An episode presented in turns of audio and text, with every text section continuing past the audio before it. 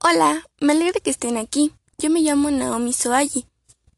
El día de hoy hablaremos sobre un tema muy importante para los padres de familia y hasta para algunos alumnos. Hablaremos sobre el tema de cómo se evaluará a los alumnos en esta pandemia. Empecemos. El secretario de Educación comentó que los docentes deberán considerar la situación de cada estudiante y los ejes para evaluarlos durante la pandemia serán comunicación y participación sostenida. Con esto se refiere a cuando existe un trato continuo entre el titular del grupo o asignatura y el alumno. Comunicación y participación intermitente. Es cuando existe un trato entre alumnos y docentes que es esporádico o parcial. Comunicación inexistente. Cuando no hay posibilidades de dar seguimiento al proceso educativo. Por otra parte, los profesores deberán aplicar consideraciones de la SEP en tiempos de pandemia COVID-19 lo siguiente. Estrategias complementarias para el aprendizaje.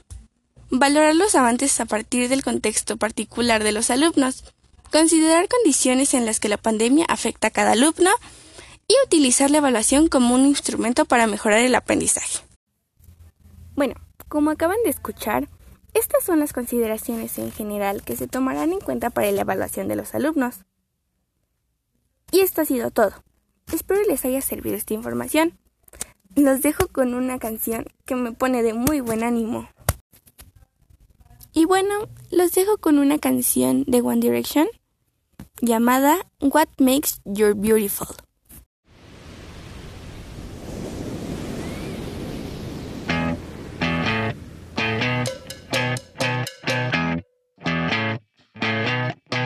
You're insecure, don't know what for. heads when